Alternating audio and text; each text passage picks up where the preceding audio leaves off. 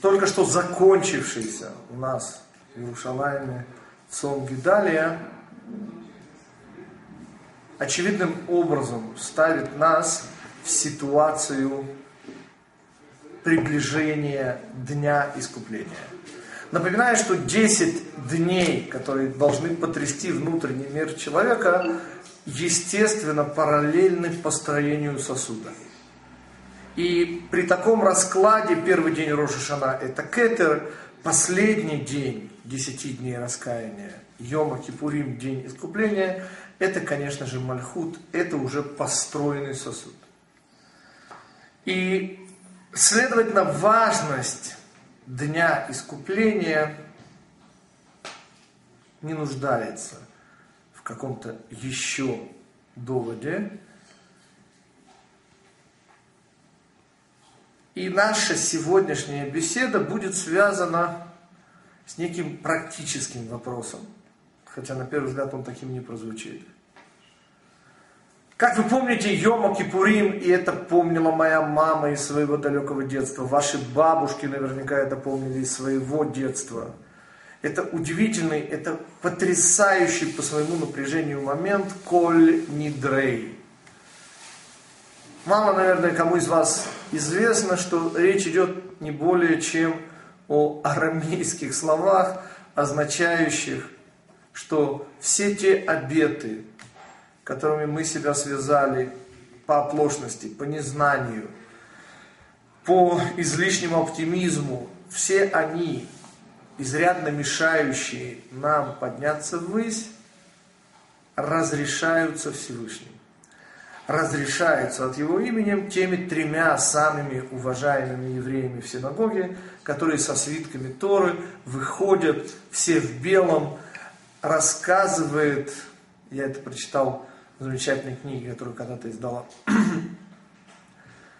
общество Маханаем, Дни трепета, потрясающий по своей силе, автобиографический, даже просто, наверное, не рассказы, а воспоминания Шмуля Ицака Агнона, единственного лауреата Нобелевской премии по литературе ивритской.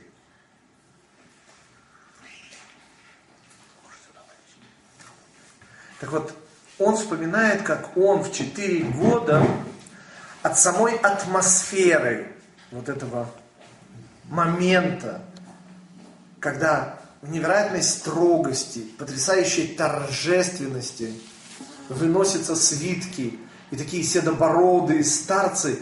И вот он вспоминает, как он расплакался. Четырехлетний мальчик расплакался, и взрослый, который пытается его утешить, и папа, и дедушка, и, и... А он, четырехлетний ребенок, не мог объяснить, и сделал это уже взрослый, всемирно известный писатель. Оказывается, речь шла о удивительном чистом ощущении ребенка вот этой минуты, вот этого вступления в этот удивительный день искупления. Так, как только ребенок мог почувствовать. Еще, еще, еще. Не стесняйтесь. Так вот, до Коль Нидры, с которого для всех, кто держит в памяти этот день, все начинается, на самом деле молитва этого дня начинается чуть-чуть раньше. Буквально на одно предложение раньше. На одно предложение раньше вот этого торжественно сурового разрешения обетов Коль Нидрей. И все мы говорим посук из Таили, строчку царя Давида. Ор заруа лецадик, улейшрейлев симха.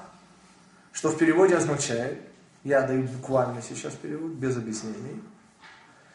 Свет посеян для праведника – а для прямых сердцев, сердцем радость. И вопрос ну, напрашивается. Почему простите? Если коль дрей вещь самоочевидная, вступать и просить прощения у Всевышнего, не избавившись от прошлогодних долгов – не по-джентльменски, не по-еврейски. И начало вступления в день Йома Кипурим, Коль Нидрей, вещь самоочевидная. И потому вопрос, ну как же так? Ну, ну как может быть, что мы начинаем на самом деле не с этого? И что есть особенного в этом, несомненно, глубоком, ведь царь Давид автор, предложении, что ставит его во главу всего дня Йома Кипурим. Ведь там должно быть такое, господа, там должен быть весь Йом Кипур. А иначе это никак не может быть заголовком.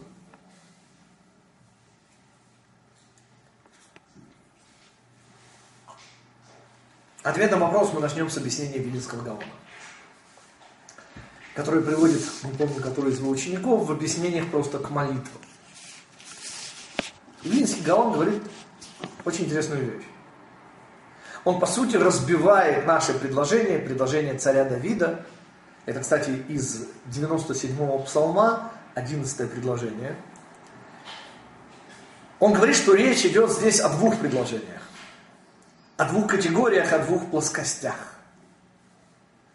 Дело говорит в том, что когда раскрывается свет истины, наступает Геула, то выясняется, что праведники, сеявшие свет, пожинают истину.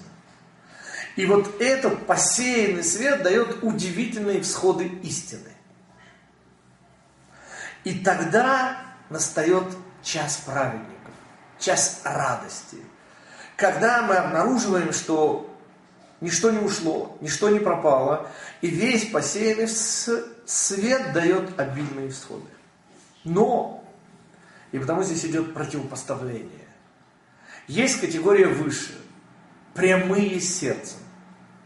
В двух словах, праведник по определению Мишны это тот, у кого количество добра, количество заслуг превосходит количество оборотной стороны. А следовательно, тот, кого мы в данном случае называем праведником, вовсе не обязательно изжил в себе недостатки. Но он, слава Богу, смог их преодолеть. И оставить их в негордом меньшинстве. В то время как прямые сердцем и прямота сердца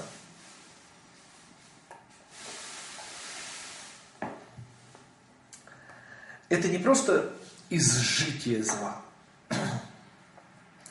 Это уже прижизненное ощущение прямоты заданного Всевышним пути. Где нет ни малейших, ни малейших отклонений, искривлений. Это уже прямота сердца где сердце перекресток всех жизненных дорог. И оказывается, что все жизненные пути, достигшего этого уровня еврея, они уже прямые. И тогда происходит следующее. Там, где праведник начинает радоваться, обнаруживая, что все всходы посеянного света дают, там прямой сердцем пускается в пляс. Потому что ощущение прямоты в его сердце было всегда, и радость была его жизнью. Но из-за Галута, объясняет Вилинский Гаон, он эту радость не мог проявить. А теперь при наступлении Геулы эта радость начинает освещать дорогу всем евреям.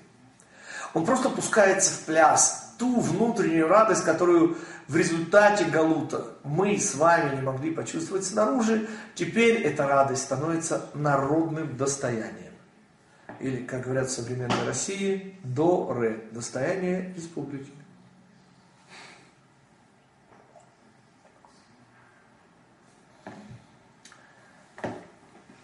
Все это прекрасно, все это интересно, все это замечательно, почему Сим Кипур.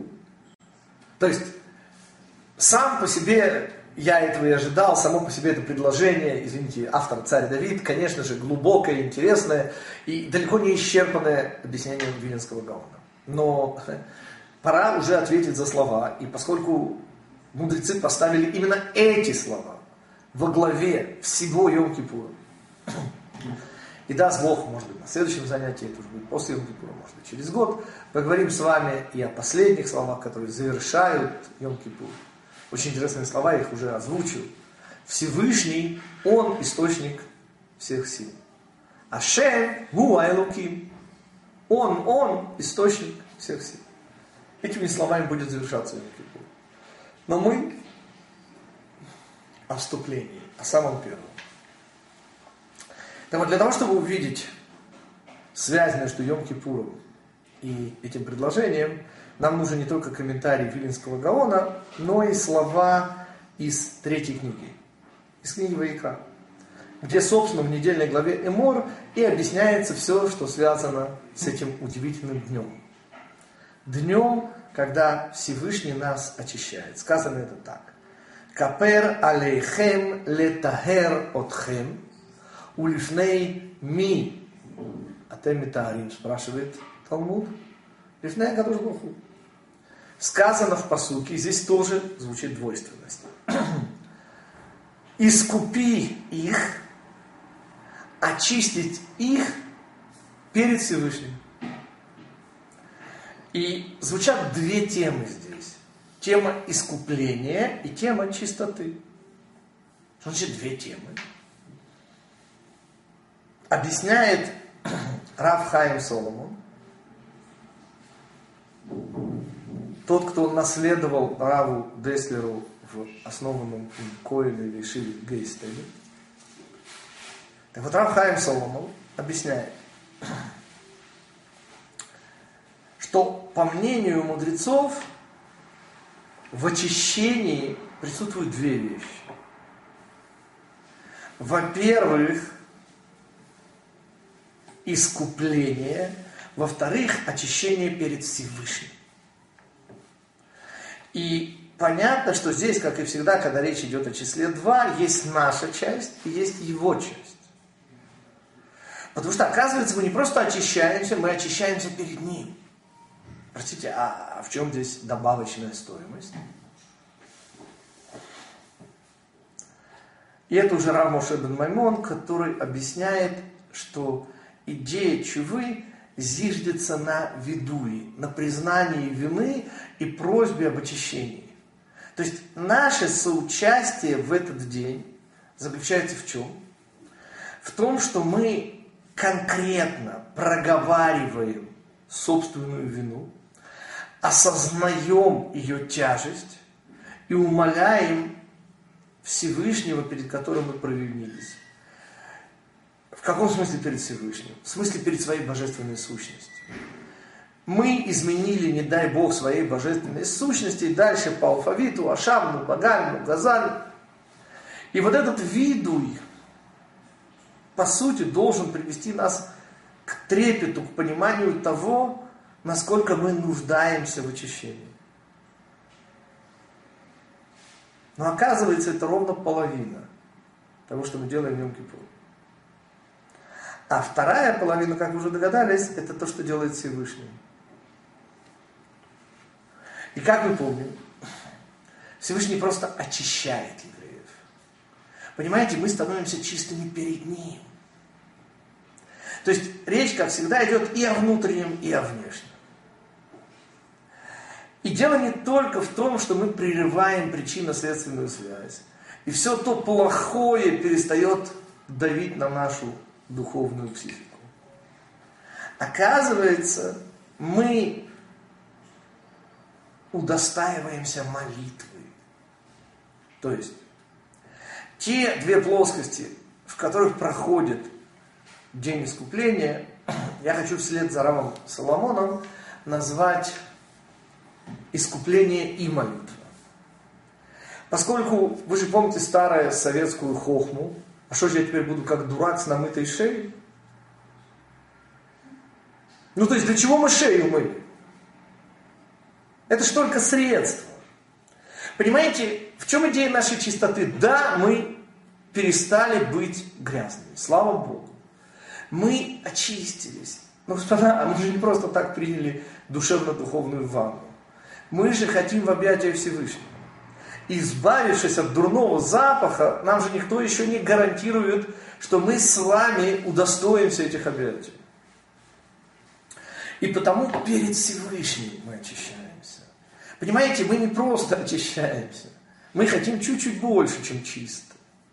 Мы хотим его близости. Мы хотим двейкут, прилепленность. А вот это уже от нас не зависит. Понимаете, мы можем, не дай Бог, остаться дураки с мытой шеей.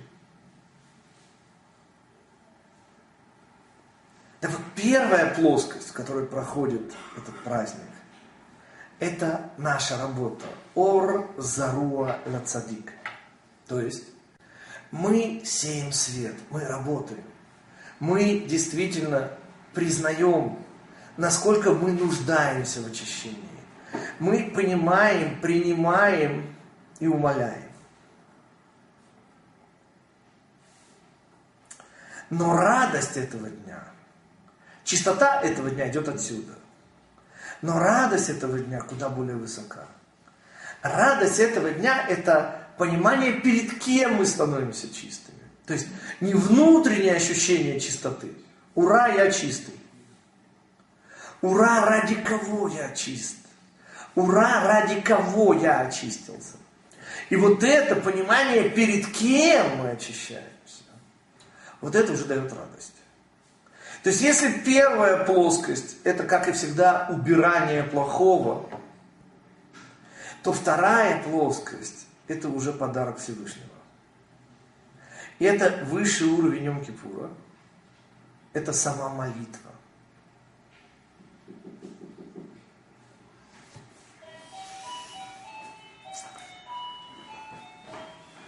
Что мы можем теперь сказать, подытоживая этот глубокий комментарий?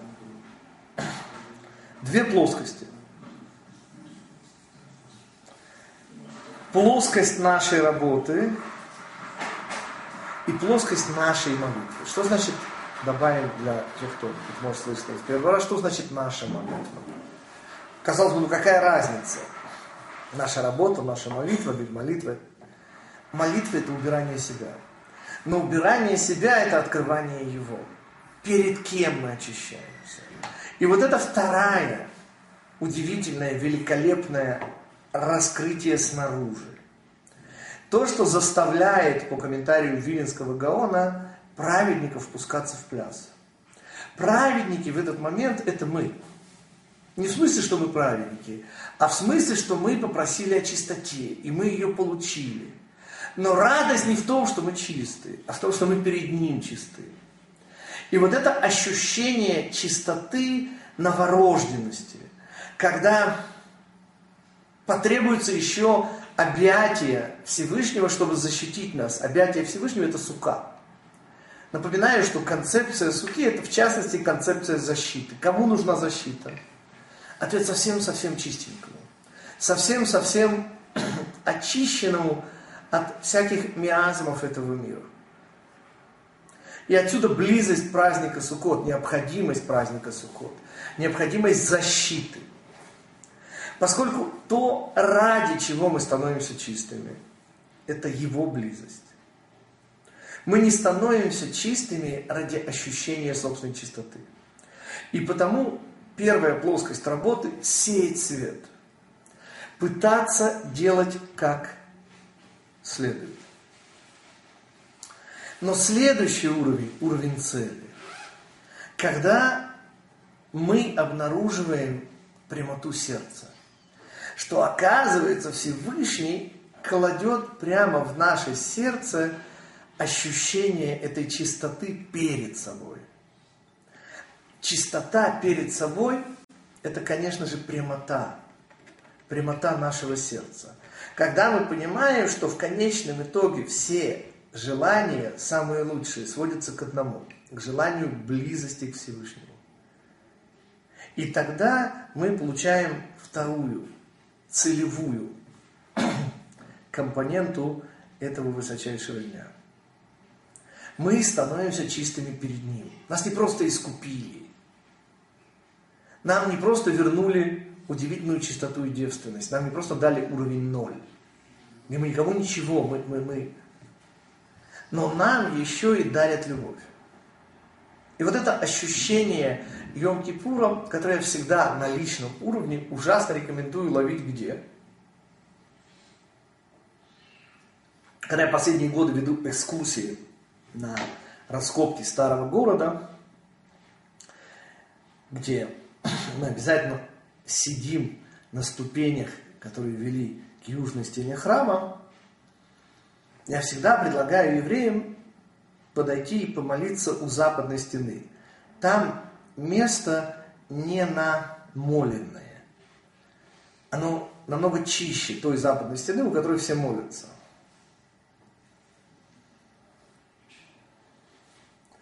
И вот эта идея чистоты ради. Не чистота ради чистоты.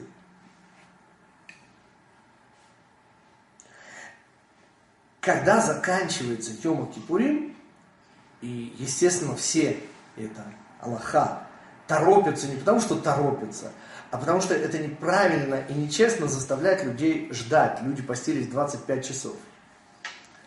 То обратите внимание, это совершенно практический совет, на вечернюю будничную молитву исхода Йома Кипури.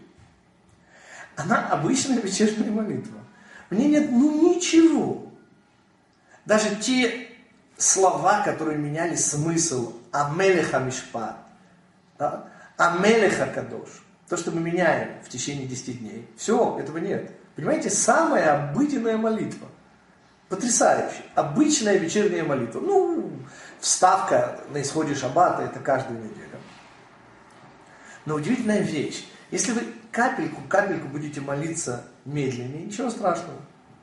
Еще две минуты ваш желудок выдержит то вы рискуете обнаружить, что такое чистота и что дает чистота. Понимаете, вот в эту молитву, если мы нормально провели весь Йом Кипур, мы вступаем чистыми. Нет, молитва самая обыденная, в ней нет ничего. Мы необычные.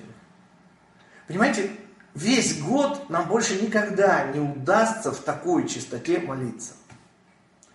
И понятно, что самый высокий уровень это, это не праздник, это обыденность ближе всего к Всевышнему окажется тело. Душа, она и так близко. И вот это обнаружение, что дает чистота. Чистота превращает обыденность в близость Всевышнего. И вот это вечерняя обыкновенная, или как любили говорить в советское время, обнаковенная молитва, благодаря нашей чистоте, если только мы не будем торопиться, а капельку, всего капельку, медленнее будем ее молиться, то мы обнаружим совершенно удивительную вещь. Эта молитва дает столько радости, сколько никогда никакая обыкновенная молитва дать не может. И вот это прикосновение к уровню, когда не петь нельзя. Когда праведники по словам Белинского Гаона просто пускаются в пляс. Потому что вот это внутреннее прорывается наружу.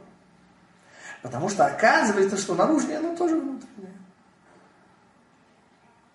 Вопросы были заданы до урока. Если они появились кроме того, да, мы сейчас повторим для всех эти вопросы, на которые будем отвечать. Самый первый вопрос был связан с идеей пшат, то есть простого понимания вопросов, связанных с пророчествами. Да? Об этом был вопрос. А зачем понадобилось предсказывать будущее народа? Зачем предсказывать будущее народа? На уровне пшат. На уровне пшат. Вообще вопрос можно задать в более острой форме, зачем нужен пшат? И ответ он приблизительно такой, как мы сейчас его озвучили. Понимаете, когда все внутри прекрасно, это замечательно. Но когда это прекрасное оказывается снаружи, то это уже гилма.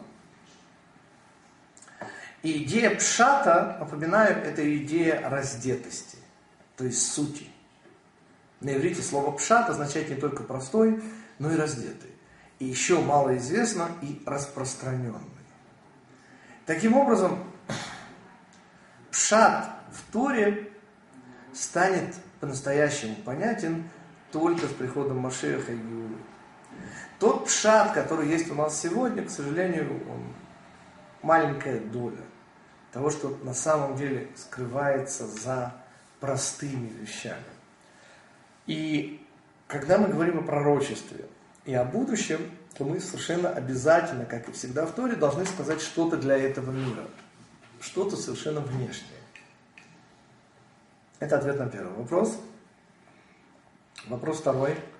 А Каким образом происходит духовный толчок в терминах сосуда Каким и света? образом происходит Непонятно. духовный толчок в терминах сосуда и света? Непонятно, каким образом сосуд может получить большую порцию света, Ведь, если он простите, еще как не целен. может получить сосуд больше того, что он может получить, а именно к этому, наверное, имеет в виду задающий вопрос, сводится духовный толчок. Так вот, духовный толчок – это достаточно простая идея, это идея ормакив, то есть света окружающего, потенциального света, то есть того света, который нам еще предстоит получить.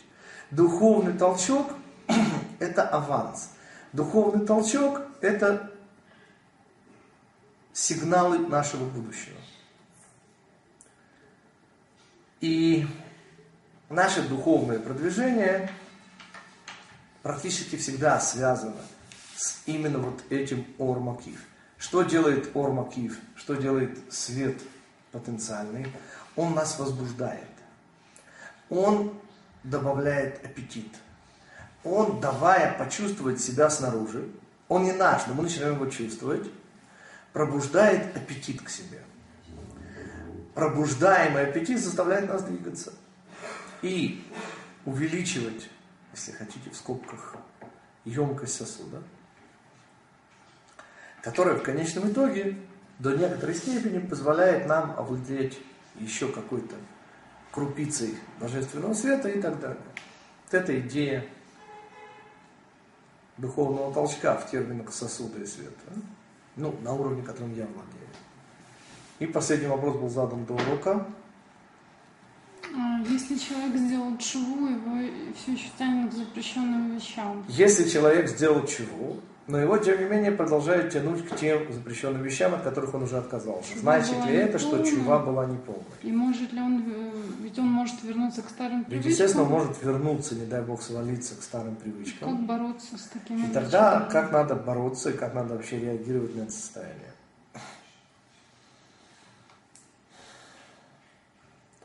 Пример, и он повторяется во множестве разных вариантов. Я его даю от имени Виктора Суворова, который слышал это, и я подозреваю, что это неправильно. Но образ правильный. Монтажники, высотники доживают до пенсии, или, по крайней мере, шанс дожить до пенсии. Только в том случае, и я знаю, что это неправильно, но, но образ, если они отказываются от ремней безопасности. Как ему объясняли это Виктору Суворову? Очень просто. Потому что ремень безопасности создает у человека внутреннее ощущение безопасности. И тогда, не дай Бог, настает день, когда он забывает пристегнуться и падает из-за своего ощущения безо- безопасности и забывчивости непристегнутости. Тот же, кто не пристегнут, все время боится. И потому я предлагаю рассматривать ситуацию, где мы отказались от свинины, чего-то запретного, но понятно ощущаем, что нас куда тянет. И что мы делаем? И мы еще дальше отодвигаемся от свинины. Но оказывается, что вот этот страх и есть самое дорогое в нашей чуве.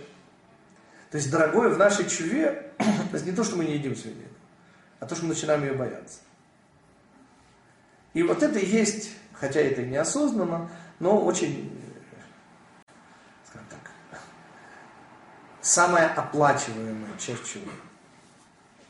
То есть надо всю жизнь бояться рецидива. Поскольку, я привожу еще один крайний пример, наркоман, даже чистый и бросивший наркотики, он всю жизнь наркоман. И он всю жизнь способен на рецидив. И он умирает наркоманом чистым от наркотиков. И вот это высший уровень. Понимаете, мы должны, покидая этот мир, все еще бояться. Как сказал один пожилой хасид, придя к Рэбе, что Рэбе говорит, мне там уже всех этих страстей, страстишек, ну, уже не нужно опасаться по возрасту. И напоминает, этим заканчивается, к сожалению, не очень кошерный фильм, я потому не буду называть его по имени. Но тщеславие, говорит, мое любимое орудие. Понимаете, со страстями этот человек справился, а вот тщеславие. И потому отсылаю вас к трем китам, на которых стоит мир, и словам, на которые опирается Раби Йохана. Счастлив человек, всегда трепещущий.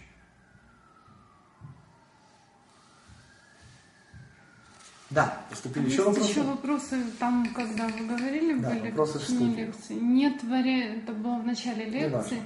Ну, просто в отклик на то, что было говорилось тогда. Угу. Нет вариативности, все предлагаемые пути только в правильном направлении и продолжение. Или праведники видят, что хорошо, а что лучше.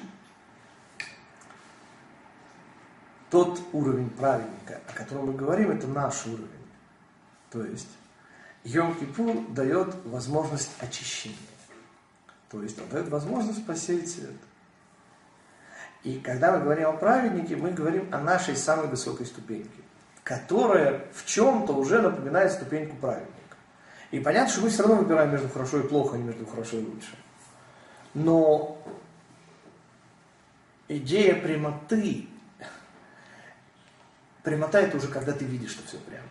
И это уже ступенька над уровнем праведника. Это уже ступенька абсолютного. Понимаете, вся идея праведника в том, что он не может ощутить себя праведником. Вся идея абсолютного праведника, что он себя вообще не ощущает. И у него нет этих проблем. Понимаете, абсолютный праведник должен все время остерегаться не ощутить себя праведником. Ну, обычный праведник. Абсолютный же праведник вообще себя не ощущает. И потому ему, что называется, совершенно фиолетово. Как, что, куда. Он просто радуется. Он пребывает в постоянной перманентной радости, которую он единственно не может проявить снаружи. Но наступление Геулы позволяет этой радости прорваться наружу, к нам, которые до этого были отгорожены от него. При условии, что мы к этому времени уже чистенькие. И оказывались иногда тоже достойными радости. Да, еще вопрос был. Все? Все, в чате больше не было. Хорошо, вопрос в студии. А праведник, у которого, человек, у которого положительно больше, чем отрицательно, насколько больше? Насколько больше должно быть у человека хорошего больше, чем плохого, чтобы считать его праведником? Ответь, насколько угодно. На одну мецву больше, чем на общее количество как бы мецвод арифметически на одно больше, чем количество нарушений, он уже праведник. Смысл такой праведности очевиден. Это как раз именно то, о чем говорит Йом-Кипур. То есть Йом-Кипур позволяет нам оказаться над собой. Насколько? На одну ступень, больше не надо. То есть, искупая нас и очищая нас, Всевышний дает нам возможность подняться на одну ступеньку. Но что мы помним? что поднявшись на одну ступеньку, мы на самом деле поднялись на две. То, что он сделал нам тоже шаг навстречу. И вот эти вот две ступеньки уже и стоят той вот неприкрытой радости. Есть еще вопрос. Да, еще вопрос. Яэль спрашивает, а как мы узнаем, что человек абсолютный праведник, если он сам об этом не знает даже? Нет. Это праведник, не знает о том, что он праведник. Абсолютный праведник. Знает, что он абсолютный праведник, но ему это фиолетово. А мы узнаем только если доживем.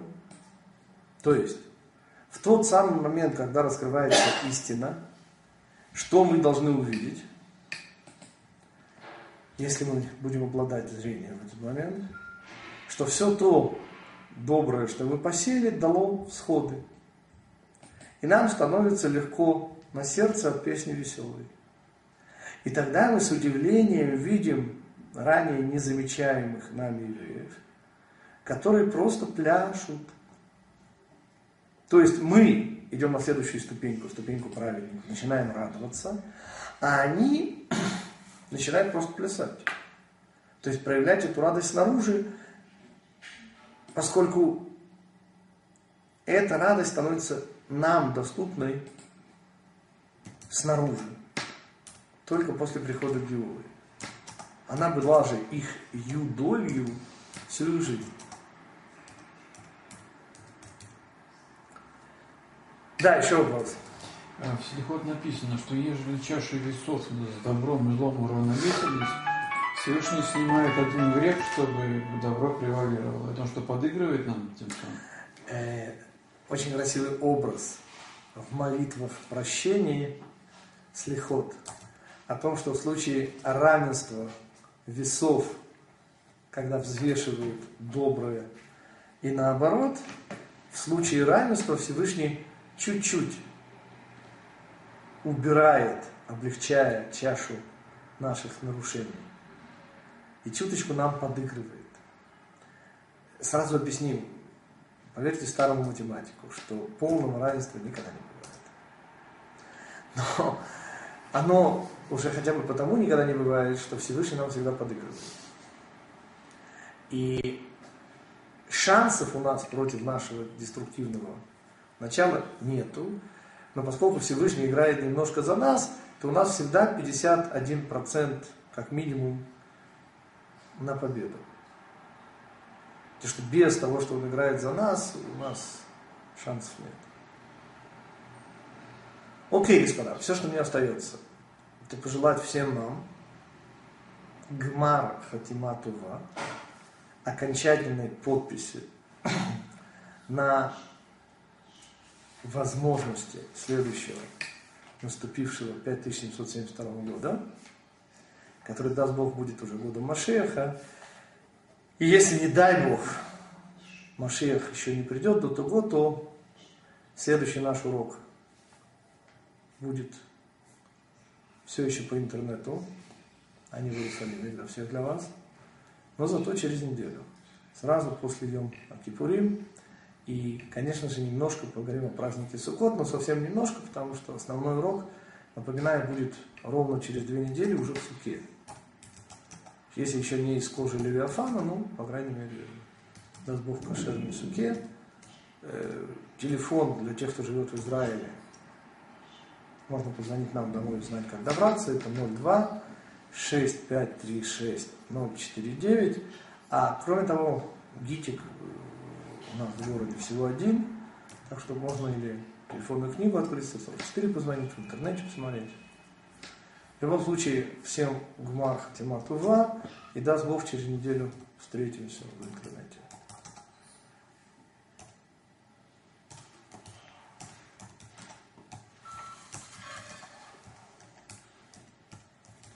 Дай Бог. Правитель эталон определения правильности. Вот, э, от какой точки, точка отчета вот, праведник или абсолютно праведник? По плодам определяется. Мы отключаем микрофон, да? Чуть-чуть.